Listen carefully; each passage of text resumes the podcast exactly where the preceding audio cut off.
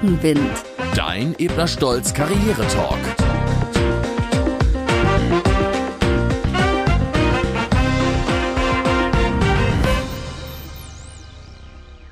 Liebe Zuhörerinnen und Zuhörer, ich freue mich, dass ihr wieder alle da seid zu einer weiteren Folge des Ebner Stolz Podcast Rückenwind. Und es geht diesmal und in der nächsten Folge um das ganz spannende Thema Kommunikation. Wir alle wissen, dass Kommunikation ganz besonders wichtig ist. Zum Beispiel gerade, wenn man in neuen Kontexten unterwegs ist, wenn man vielleicht neu ins Unternehmen kommt. Wie erreiche ich zum Beispiel, dass man mich wirklich versteht? Was gibt's für Techniken? Wie kann ich sicherstellen, dass ich auch meinen Gesprächspartner richtig verstehe? All diese Fragen werden wir euch in den nächsten beiden Folgen beantworten. Mein Name ist Karin Burmeister, Sparringspartner und Coach seit über zehn Jahren für Ebner Stolz. Und zusammen mit meinem Team führe ich hier im Unternehmen Trainings und Coachings durch und berate Führungskräfte. Und heute sind wir in Kölle, meiner Heimatstadt. Und das ist gleichzeitig auch der Arbeitsort unseres heutigen Gastes, Herr Philipp Kühn, Rechtsanwalt bei Ebner Stolz. Hallo, Herr Kühn. Hallo zusammen, freut mich auch. Vielen Dank, dass ich dabei sein darf. Prima, ja, das freut mich auch. Bevor wir aber gleich tiefer in die Materie eintauchen und darüber sprechen, welche Tipps Sie, Herr Kühn, so im Berufsalltag nutzen, besonders als Anwalt, wollen wir Sie erstmal genauer vorstellen.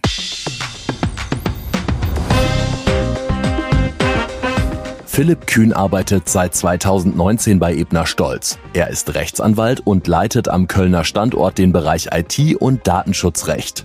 Zusammen mit seinem Team berät er national und international Konzerne, mittelständische Firmen und Start-ups. Vor seiner Zeit bei Ebner Stolz war Philipp Kühn unter anderem Mitarbeiter beim Deutschen Bundestag und als Syndikus-Rechtsanwalt bei einem internationalen Versicherungskonzern und einem weltweit agierenden Modehersteller tätig. Philipp Kühn hört gerne Instrumentaljazz und klassische Musik und verbringt neben seiner Arbeit am liebsten Zeit mit seiner Familie. Ja, Herr Kühn. Rechtsanwälte sind ja eigentlich Experten für Sprache. Gerade in diesem Beruf spielt Sprache eine ganz besonders wichtige Rolle. Wo achten Sie denn als Rechtsanwalt ganz besonders auf Ihre Kommunikation? Also erstmal würde ich da einen kleinen Konjunktiv einbauen und sagen, Rechtsanwältinnen, Rechtsanwälte sollten Experten in der Kommunikation mhm. sein.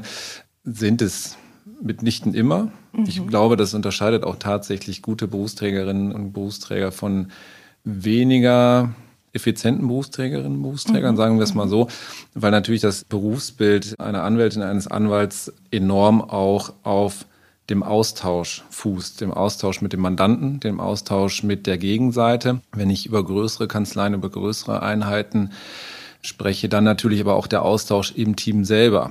Genau. Also eine große mhm. Kanzlei hat große Teams auch teilweise, wenn wir an M&A-Teams denken, aber auch in meinem Team, ich leite bei uns in Köln den Bereich Datenschutz und IT-Recht, ist es natürlich super wichtig, mich auch auszutauschen. Und Austausch heißt dann zwingend für mich auch immer Kommunikation. Das genau. kann letztendlich natürlich auch immer eine nonverbale Kommunikation sein, indem ich auch mir überlegen muss, wie kommen gewisse Nachrichten, die ich vielleicht auch in einer doofen Sekunde mal per E-Mail raushaue, ja, mhm. an. Wie mhm. werden die auch in Zwischentext gelesen? Mhm. Wenn man jetzt nonverbale Kommunikation mal so sieht, aber da wird mich auch gleich mhm. nochmal die offizielle ja. Definition sozusagen interessieren, was Sie denn darunter auch äh, mhm. verstehen, aber natürlich auch die direkte Kommunikation. Wenn ich mit meiner Mitarbeiterin, mit meinem Mitarbeiter ein Personalgespräch habe oder wenn wir dringend etwas rauskriegen müssen an den Mandanten oder wenn es auch ein Vorstellungsgespräch gibt, weil ich auch im Bewerbungsgespräch auch immer wissen will, sind die nur fachlich gut? Das habe ich in den Zeugnissen natürlich alles gesehen, aber mhm. für mich ist es enorm wichtig, dass wir auch über Berater, Beraterinnen, Persönlichkeiten sprechen. Mhm. Und dafür ist es wichtig, wie kommen die im Gespräch rüber, mhm. wie können die sich mitteilen. Natürlich führen wir auch hier virtuelle Vorstellungsgespräche okay. durch mit Teams und Co. Mhm. Aber da bin ich der Meinung, und das ist ja vielleicht auch was, worüber wir heute nochmal sprechen können im Rahmen Kommunikation, das ersetzt nie das persönliche Gespräch. Ja. Das heißt, mhm. wenn wir wirklich über Einstellungen für eine Anwaltsposition nachdenken, gucken wir auch immer, dass wir auch ein persönliches Vorstellungsgespräch mhm. haben, um Sehr einfach gut, zu ja. wissen, wie wirken diese Personen auch im direkten persönlichen Gespräch. Und ich glaube, da haben wir schon eine Menge von Punkten im Rahmen Kommunikation angesprochen, die wir heute ein bisschen näher beleuchten können. Ich versuche das nicht immer auf die Verhandlungssituation zu beziehen, die natürlich sehr naheliegend mhm. ist im Rahmen Anwalt, Anwältin Kommunikation. Aber ähm, ja, also ein super spannendes Thema. Ja, da haben Sie ja jetzt schon einen ganz großen Bogen geschlagen und ganz, ganz viele Aspekte von Kommunikation angesprochen. Sie haben jetzt sowohl über Kommunikation intern gesprochen im Team als auch zu Mandantinnen und Mandanten. Und Sie haben darüber gesprochen, dass es verschiedene Arten der Kommunikation gibt. Verbale Kommunikation, natürlich schriftlich, mündlich, nonverbale Kommunikation, auch die sogenannte paraverbale Kommunikation. Und vielleicht ist es auch das, worauf Sie gerade abzielten, dass da nicht immer jeder Jurist auch Experte ist. Das heißt, er ist vielleicht sprachgewandt, er oder sie aber nicht zwangsläufig auch wirkungsbewusst. Und das ist natürlich etwas, was im Rahmen von Kommunikation und insbesondere von erfolgreicher Kommunikation ganz, ganz entscheidend ist. Welche Wirkung erziele ich mit dem, was ich sage und mit dem, was ich auch nicht sage? Wie betrachten Sie das?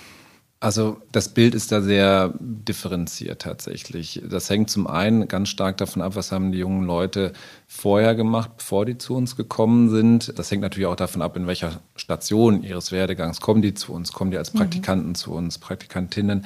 Kommen die als ReferendarInnen zu uns oder kommen die schon als äh, fertige AnwältInnen dann mhm. letztendlich zu uns? Und davon ist natürlich auch stark abhängig, wie weit sind die denn schon? Haben die schon irgendwelche, vielleicht auch schon mal richtige Kommunikationsworkshops gemacht mhm. Oder haben die vorher schon mal in einem Umfeld gearbeitet, wo es enorm wichtig ist zu kommunizieren. Mhm. Beispielsweise, mhm. ich hatte mal auch ein Gespräch mit einer Bewerberin, die vorher in einer Telefonhotline gejobbt hat. Ja, die mhm. hat ein ganz anderes Kommunikationsbewusstsein gehabt als andere Bewerberinnen, Bewerber, der Top-Noten hatte, aber sich bisher in den Büchern genau. vergraben hat. Ja. Ne? Das ist mhm. ähm, totaler Unterschied. Insofern ein super breites Bild man kann anhand der Unterlagen schon vorher immer so ein bisschen vermuten, wie weit sind die denn auf dem einen oder anderen Stand. Aber was die letztendlich alle vereint, und ich glaube, das hat natürlich auch ein bisschen mit der juristischen Ausbildung zu tun, ist ganz am Anfang der Karriere immer die Frage, wie kann ich ein konkretes Ergebnis transportieren? und das mhm. auch verständlich machen. Gerade mhm. juristische Sachen sind manchmal, und da trifft dann das Vorurteil auch leider manchmal zu, nicht sonderlich einfach. Die sind nicht immer kompliziert, aber oft komplex in der mhm. Gestaltung. Mhm. Und da muss ich in der Lage sein, und das macht für mich dann auch eine gute Beraterin dann auch aus, das zum Beispiel meinem Mandanten zu erklären. Wir sind sehr stark fokussiert auf den gehobenen Mittelstand bei Ebner Stolz. Und wenn Sie mit einem Geschäftsführer sprechen, Beispiel Datenschutz, das ist ein Geschäftsführer von einer Gießerei zum Beispiel. Also ich will jetzt das nicht vor, verurteilen, aber oft haben die wenig Sensibilität für zum Beispiel den Datenschutz. Mhm. Und dann müssen sie in der Lage sein, dafür erstmal Sensibilität zu schaffen und dem auch die Punkte zu erklären. Mhm. Und da hilft es nichts, wenn ich das Gesetz vorlese, das kann jeder Jurist, sondern ich muss das irgendwie so transportieren, dass er das versteht. Das heißt, ich muss mir Gedanken darüber machen, wer sitzt da vor mir, was versteht der auch, ne? kann mhm. ich mit dem vielleicht gut mit Metaphern arbeiten, mhm. die ihr dann versteht, ne? im Sinne von, das ist so, als würde ich jetzt hier äh, heißes Metall reingießen und dann aber nicht langsam abkühlen lassen, sondern direkt mhm. nochmal mit kaltem Wasser drauf. Mhm. Also das mache ich zum Beispiel auch sehr gerne. Und da merke ich oft, dass das erstmal gelernt werden muss. War aber bei mir damals auch so, als ich angefangen habe im Beruf. Und gerade auch, wenn es um das Thema E-Mails geht. Wir kommunizieren mittlerweile unheimlich viel, auch mit Mandanten mhm. per E-Mail. Das mhm. macht die Kommunikation sehr schnell. Mandanten erfordern und erwarten oft auch sehr schnelle Antworten. Das heißt aber nicht, dass man sich nicht trotzdem darüber Gedanken machen muss, wie kommuniziere ich das und wie baue ich so eine E-Mail gut auf. Und das ist für mich auch Kommunikation, Absolut, dass ich erstmal ein mhm. Ergebnis festhalte und danach auch gut dargestellt die wesentlichen Erkenntnisse darstelle. Mhm. Und da gibt es mit Sicherheit junge Leute, die sich damit ein bisschen leichter tun, weil mhm. sie es irgendwie mhm. ein bisschen besser antizipieren können, was mhm. wird da erwartet, was versteht jemand gut. Aber auch oft auch junge Leute, die erstmal so Gutachtenstil runterklappern, mhm. wo wir dann tatsächlich im Rahmen der Ausbildung auch, und das ist mir auch wichtig, dass das zum Teil der Ausbildung gehört, nicht nur bei ReferendarInnen, sondern auch bei AnwältInnen, da dann auch wirklich unsere Erfahrung mitgeben. Mhm was Sie ja auch bei Ebner Stolz vorbildlich tun. Also Sie machen ja auch viele Kommunikationstrainings und auch schon für junge Mitarbeiter und Mitarbeiterinnen. Und was Sie gerade eben beschrieben haben, erfordert natürlich auch regelmäßiges Feedback. Wir waren ja auch so ein bisschen von dem Thema Wirkung gekommen. Und wenn da noch nicht, wie beispielsweise bei der Dame aus dem Callcenter, es häufig zu Feedback gekommen ist, was die Gelegenheit noch gar nicht gab in einem stark theorielastigen Studium, fehlt das natürlich. Ne? Also da braucht es dann ganz viel Rückmeldung, wenn du so und so agierst, verbal und nonverbal, dann hat das die und die Wirkung. Ne? Eben haben Sie schon mal ganz kurz das Thema Verhandlungen angesprochen. Ähm, also das ist ja so das, was man natürlich auch als Nicht-Jurist immer gleich im Kopf hat. Oh wei, die Juristen, die sind dann gleich in scharfen Argumenten und tauschen Argumente aus und wollen gewinnen. Kommunikation spielt bei Verhandlungstaktik eine Riesenrolle. Was können Sie da erzählen, was wichtig ist? Da ist alles wichtig, um das einmal vorab okay. zusammenzufassen. Natürlich kann ich das noch ein bisschen spezifizieren. Wir verhandeln mittlerweile auch viele Verträge und auch große Sachen tatsächlich auch schon online. Aber das findet auch immer wieder und jetzt auch mehr statt, dass man auch im Persönlichen verhandelt dass man mhm. wirklich sich in einem Konferenzraum trifft und dann quasi sich dann für ein paar Stunden einschließt unter Verträge oder was auch immer dann äh, letztendlich verhandelt. Und da fängt die Kommunikation im Grunde genommen schon zu Hause an indem ich mhm. mir Gedanken darüber mache, was ziehe ich denn, ja, mhm. also zum einen die Vorbereitung, wie lege ich mir die Sachen zurecht, über die ich nachher sprechen will, aber auch was ziehe ich denn da an? Mhm. Mit wem verhandle ich da? Mhm. Sind auf der Gegenseite auch Großkanzleianwälte? Sind das sehr konservative Menschen? Was haben die für ein Erwartungsbild mhm. an mich? Dann ziehe ich vielleicht doch eher den Anzug an. Krawatte, weiß ich nicht, kann man immer noch überlegen, lasse ich die mhm. aus oder nicht. Wenn ich aber in einem sehr jungen Umfeld verhandeln sollte, in einer Startup-Atmosphäre beispielsweise, kann ich auch mal drüber nachdenken, den Anzug vielleicht zu Hause zu lassen. Oder aber genau dann ziehe ich ihn an, weil ich die Message senden will. Ich mhm. bin der Anwalt und ich bin quasi hier derjenige, der das Wort mhm. führt. Mhm. Das hängt natürlich auch ein bisschen davon ab, was möchte ich denn. Deswegen kann mhm. ich jetzt auch nicht sagen, dann und dann sollte man immer einen Anzug anziehen, Klar. dann und dann sollte mhm. man immer dies und jenes und tralala. Insofern immer, was will ich für eine Message senden und das fängt dann da an. Also, wenn ich ganz kurz unterbrechen darf, es, haben Sie gerade die zwei Punkte gebracht. Klarheit im Ziel. Was will ich erreichen? Und dementsprechende Vorbereitung. Und das eben auch schon in der Außenwirkung, die ich dann erzielen will. Also das gilt natürlich insbesondere auch für die inhaltliche Vorbereitung. Ne? Ich sollte mir Gedanken darüber machen.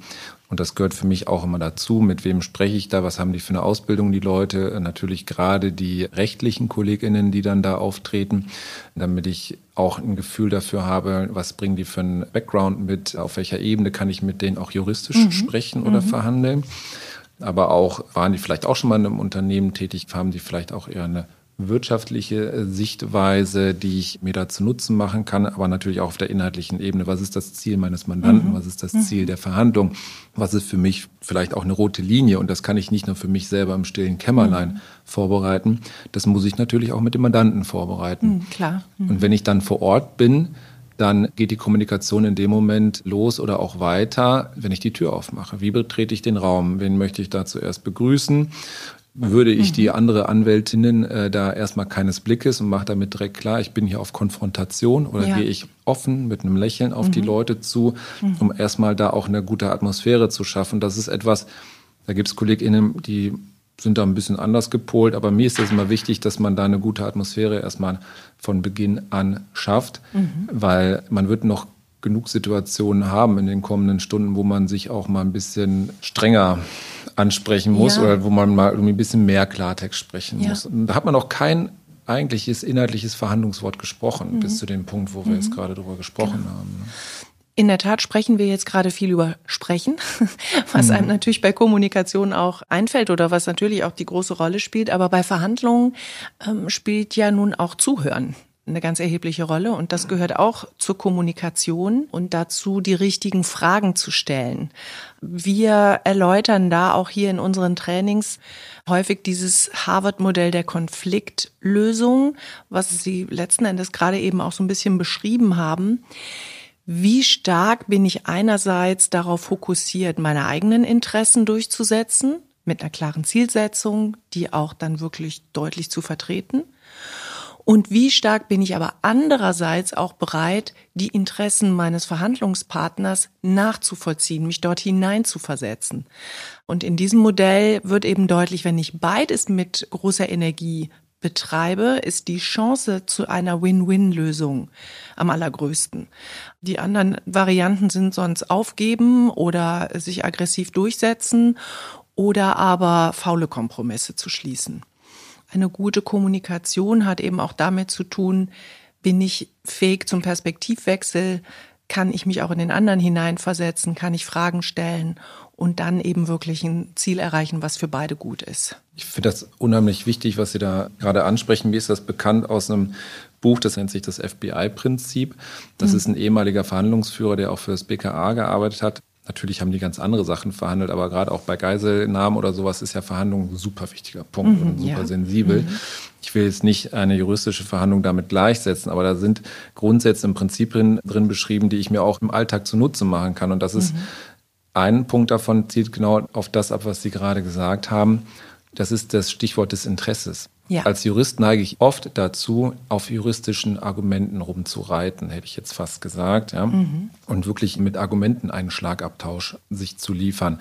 Und ich bin immer bemüht, gerade wenn man eigentlich eine Situation hat, wo man sagt, eigentlich wollen wir zusammenarbeiten, eigentlich wollen, haben wir ein gemeinsames Ziel zu sagen, was sind denn die Interessen, die dahinter den Argumenten genau. stehen? Warum mhm. möchte ich denn diese konkrete Position durchdrücken? Und wenn man schafft, auf diese Ebene durchzudringen, ist es ganz oft so, und das ist dann weniger ein juristisches Thema als ein wirtschaftliches mhm. Thema, was die Prinzipale damit unter sich abstimmen müssen. Es ist ganz oft so, dass ich als Jurist dann sage, dafür können wir juristisch eine Lösung finden. Mhm. Dadurch kommen sie zu dem Punkt, dass viel Emotionen rausgenommen werden, mhm. man auf einer ganz anderen Ebene kommuniziert und oft bringt das einen enorm weiter. Aber ich habe mhm. natürlich auch Verhandlungssituationen, und das hängt natürlich auch immer davon ab, wen habe ich denn auf der anderen Seite. Wollen die auch interessenbasiert verhandeln oder haben die eine ganz andere Klar. Linie? Mhm. Und ich habe auch mal eine Situation gehabt, da war eine Kollegin auf der Gegenseite, die von vornherein irgendwie schon klar gemacht hat, dass sie der Meinung ist, dass sie eine bessere Ausbildung hat und sonst irgendwas. Da waren immer so Zwischentexte, wo ich mir gedacht habe, hm, das wird spannend. Und dann kam es tatsächlich in der Verhandlung auch dazu, dass sie mir im Grunde genommen Sachen vorgeworfen hat, dass ich fachlich nicht, so nach dem Motto, wer den Vertrag hier gemacht hat, der hat auch keine Ahnung mhm. von ABCD mhm. und sonst mhm. irgendwas. Mhm.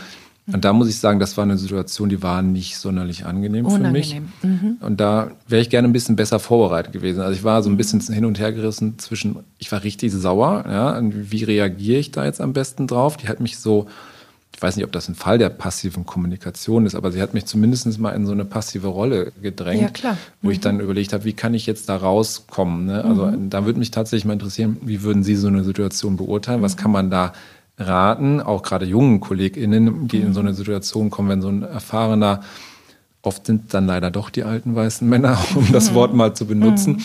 die dann sagen, ah, du hast ja eh keine Ahnung und so. Das kann man in so einer Situation, um das mal zu abstrahieren aus meinem Beispiel, da raten und wie kann ich von dieser passiven Rolle auch in eine aktive Rolle schlüpfen? Mhm. Also was Sie da ansprechen, ist ja, und darauf zielt es ja auch ab, eine Verunsicherung. Ich will den anderen verunsichern und ins Abseits bringen und dann wird der andere nervös und reagiert schlimmstenfalls dann eben auch emotional, wird unsachlich und das ist dann für die Kommunikation komplett untauglich. Und ich muss dieser Gefahr sozusagen widerstehen, mich in diese Ecke drängen zu lassen. Und das hat natürlich mit meinem persönlichen Standing zu tun, mit meiner persönlichen Sicherheit und mit meiner Fähigkeit auch wieder zu meiner eigenen inneren Ruhe zu kommen, um mein Ziel weiterhin gut zu verfolgen. Über das Thema Nervosität werden wir auch beim nächsten äh, Mal sprechen, ausführlich. Also wie gehe ich da mit Stress um, der sich teilweise dann ja auch in meiner Kommunikation ausdrückt. Aber hier in diesem konkreten Beispiel, wie Sie eben auch schon gesagt haben, gar nicht eingehen auf den Vorwurf, weil das führt nicht weiter, sondern sofort auf das gemeinsame Ziel ansprechen. Ja, also man kann sagen, gut, da kann man unterschiedlicher Meinung sein. Lassen uns bitte über das Ziel sprechen, was wir gemeinsam haben. Lassen Sie uns über unsere gemeinsamen Interessen und die unserer Mandanten sprechen. Aus diesem Schlachtfeld direkt sich wegbegeben, weil da kann man nicht gewinnen und es bringt auch nichts. Also das wäre jetzt mein Tipp in dieser ganz konkreten Situation. Klasse. Aber vielleicht sprechen wir auch noch mal, weil wir es eben schon angedeutet haben, ganz kurz über die unterschiedlichen Arten der Kommunikation. Ein Thema, was viele unterschätzen, ist die sogenannte paraverbale Kommunikation. Also da geht es um das Thema Stimmlage, Lautstärke, Sprechtempo. Ähm, haben Sie sich da mal selber auch gezielt mit beschäftigt? Indirekt, also beziehungsweise irgendwann wird man, glaube ich, in unserem Berufsbild dazu gezwungen, sich auch damit auseinanderzusetzen. Spätestens wenn man anfängt, jetzt zum Beispiel sowas wie hier zu machen, so ein Podcast, ne, dann kommt irgendwann schon mal einer um die Ecke und sagt, du könntest ein bisschen deutlicher sprechen oder du könntest ein bisschen langsamer sprechen. Mhm. Aber viel früher ist eigentlich die Situation auch mal gegeben, dass man irgendwie mal einen Vortrag halten muss. Sei es jetzt vor Fachpublikum, was mhm. immer noch mal ein anderes Thema ist, weil man da auch mit fachlichen Konfrontationen oder mit fachlichen Fragen ähm, rechnen muss. Aber auch einfach vor Mandanten oder von einem anderen Publikum, um mal irgendwie die aktuelle Rechtslage in Themengebiet mhm. XY darzustellen. Und da habe ich mich zwangsweise auch selber damit auseinandersetzen müssen, weil ich ja. am Anfang meiner Karriere auch dann zu hören bekommen habe, das war ein wunderbarer Vortrag, der war inhaltlich gut, aber leider viel zu schnell. Ja. ja und ähm, das hat natürlich ein bisschen auch damit zu tun mit Aufregung. Ja. Ja, man will irgendwie das dann schnell machen und dann ist man froh, dass es dann endlich vorbei ist, so nach dem Motto. Ne? So schlimm war es jetzt in dem Fall nicht, aber ich habe einfach vorher auch nicht so bewusst darauf geachtet, wirklich auch langsam äh, mhm. zu sprechen. Und ähm, gerade wenn ich dann merke, dass ich irgendwie vielleicht auch aufgeregt bin vor einem Fachpublikum zum Beispiel, oder ich muss das erste Mal irgendwie in einer Partnerkonferenz irgendwie ein Thema vorstellen, was überregionale Bedeutung hat, dann kann ich auch intern da Respekt vorhaben, um es mal offen zu formulieren. Spätestens, wenn ich dann merke, Thema Stimmlage, meine Stimme fängt an zu zittern, was ja wirklich richtig unangenehm ist, wenn man das bei sich selber merkt. Und dann muss man mhm. aufpassen, nicht in so eine Nervositätsspirale reinzukommen, so, oh Gott, jetzt zittert meine Stimme, oh Gott, jetzt zittert sie noch mehr. Und mhm. wenn man das so ein bisschen vermeiden will, kann man natürlich versuchen, ohnehin, wenn man merkt, man spricht zu schnell, bewusst auch Sprechpausen mhm. einzusetzen oder mhm. einfach ein bisschen bewusster und langsamer zu sprechen. Mhm. Habe ich gerade mal versucht. Ich weiß nicht, ob man es gemerkt hat. Doch. Aber genau, nur um das mal direkt zu zeigen, aber natürlich kann ich mir auch irgendwie Luft verschaffen. Ne? Dann kann ich sagen, das Mikro, wir müssen noch mal gucken, können wir die Batterien mal auswechseln oder ich mhm. trinke mal einen Schluck Wasser oder ich blätter mal langsam meine Folien um. Und ähm, da gehört ein bisschen Mut dazu. Mhm. Gerade in der Situation, wo man total nervös wird, muss man dann auch einfach die Huspe haben zu sagen, ne, ich gehe jetzt nochmal und mach mal das Fenster auf und sag, ist aber stickig hier drin oder äh, haben wir heute auch schon genug gelüftet. Aber damit kann man sich selber so eine kleine Unterbrechung schaffen und genau. wieder so neu. Und buchstäblich durchatmen. Genau. Ja. Weil in der Tat das sehr, sehr viel mit Atmung auch zu tun hat. Ne? Also je höher man atmet und je schneller, umso schwieriger wird es auch, eine gute Stimmlage zu erzeugen. Und wir empfehlen dann auch wirklich mal zu Hause zu üben. Auch Lautstärke spielt eine große Rolle. Also es gibt Menschen, die haben eben eher eine leise Stimme und für die ist es extrem anstrengend, durchgängig laut, also normal laut zu sprechen. Und da ist es wichtig, das zu trainieren. Gegebenenfalls ist es sogar wirklich wichtig, zu einem Stimmtrainer zu gehen. Ist sehr, sehr gut, um mal zu merken, auch was man mit der eigenen Stimme erzeugen kann. Mhm. Beispielsweise spielt die Stimmmelodie auch eine riesengroße Rolle. Also es ist ein großer Unterschied, ob ich eine sachliche Stimmmodulation habe und am Ende des Satzes mit meiner Stimme nach unten gehe oder ob ich nach oben gehe. Ob ich Sing-Sang mache, wie wir Rheinländer das ja natürlich sowieso sehr gerne machen. Das ist richtig, ja. Dann werden wir weniger ernst genommen oder ob ich eben eine sachliche Aussage treffe und am Ende des Satzes nach unten. Ja, jetzt haben wir ganz, ganz viel über Kommunikation gesprochen und insbesondere über Verhandlungen. Ich finde noch mal wichtig, auch deutlich zu machen, dass das auf ganz, ganz viele Gesprächssituationen passt. Klar. Also das Thema, ich brauche ein klares Ziel. Ich muss mir meine Wirkungen bewusst machen, damit ich dann auch wirklich durch dieses Gespräch das erreiche, was ich erreichen will. Selbstverständlich. Ne? Also zum einen gilt es immer für alle Parteien der Kommunikation, aber das gilt natürlich in einem Personalgespräch, wenn ich ein Feedbackgespräch mit meinen Mitarbeitern habe, aber auch wenn meine Mitarbeiter mir was sagen wollen oder ich dem Partner was sagen möchte, für den ich arbeite sozusagen, ist es immer besser, wenn ich mir vorher da auch Gedanken drüber mache und nicht quasi zwischen Kaffeemaschine und Büro sage, ach, jetzt kann ich nochmal kurz abbiegen und nochmal kurz äh, mhm. meine Gehaltsverhandlungen ansprechen. Das würde ich, sowas würde ich nie unvorbereitet mhm. machen. Ne? Mhm. Und das gilt aber natürlich auch genauso gut alles, wenn ich mit dem Mandanten kommuniziere, weil das mhm. alles, was ich in der Verhandlungssituation nutzen möchte, diese Gedanken auch über die Wirkung und so, das spielt da überall eine Rolle. Mhm. Enorm wichtig. Ja. Und je klarer ich mir persönlich bin, was ich will, umso erfolgreicher bin ich auch. Absolut. Also weil ich dann schon mit einer entsprechenden Haltung in die Situation, welche immer das auch sein mag, hineingehe. Absolut. Und es ist halt enorm wichtig, auch immer zu gucken, was will der andere, wie nimmt er das auf, was ich sage, um gegebenenfalls auch reagieren zu können und dann zu sagen, okay, vielleicht muss ich mein Ziel gerade ändern, ansonsten komme ich gar nicht zu irgendwas, da kriege ich mhm. gar nichts und dann muss ich das vielleicht anpassen. Und gerade auch bei der Kommunikation mit dem Mandanten ist das wichtig. Manchmal guckt er einen dann schräg an und man merkt, ich bin gerade irgendwie in der falschen Richtung unterwegs, vielleicht versuche ich es anders oder mhm. so. Ne? Also insofern mhm. mhm. lässt sich alles bestens übertragen. Also ein breites, breites Feld, liebe Hörerinnen und Hörer, haben wir jetzt schon abgewandert. Es gibt aber noch viel mehr zu erzählen. Dafür haben wir ja noch eine weitere Folge, aber jetzt fassen wir erstmal die Learnings zum Thema Kommunikation aus der heutigen Folge für euch zusammen. Wir geben Rückenwind und das nimmst du mit. Kommunikation ist wichtig. In Meetings, in Personalgesprächen oder auch im Umgang mit Kolleginnen und Kollegen. Als Tipp, Achtet auf die Mimik der Menschen, mit denen ihr interagiert. Sie kann euch verraten, was euer Gegenüber von euren Aussagen hält. Neben dem, was ich sage, ist auch das Wie entscheidend. Welche Sprachmelodie benutze ich? Rede ich eher schnell oder langsam? Um ein Bild davon zu bekommen, wie eure Sprache nach außen hin wirkt, nehmt euch einfach mal auf und hört euch selbst sprechen. Kommunikation beginnt nicht erst beim Sprechen selbst, sondern schon viel früher. Nämlich genau dann, wenn du dir überlegst, was du eigentlich sagen möchtest, was du anziehst und wie du deine Gesprächspartner und Gesprächspartnerinnen begrüßt. Deshalb ist vor allem die Zielsetzung für eine erfolgsversprechende Kommunikation entscheidend. Angriff ist die beste Verteidigung? Nicht im Bereich der Kommunikation.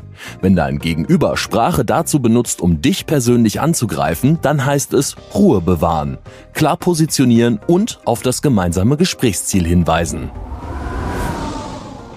Merkst du in einer Situation, dass du nervös bist, zum Beispiel bei einem Vortrag oder der Gehaltsverhandlung? Dann hilft es, ein paar Atempausen einzubauen, einen Schluck Wasser zu trinken oder auch das Fenster zu öffnen. Das erfordert zunächst Mut, ist im Nachgang allerdings eine große Erleichterung.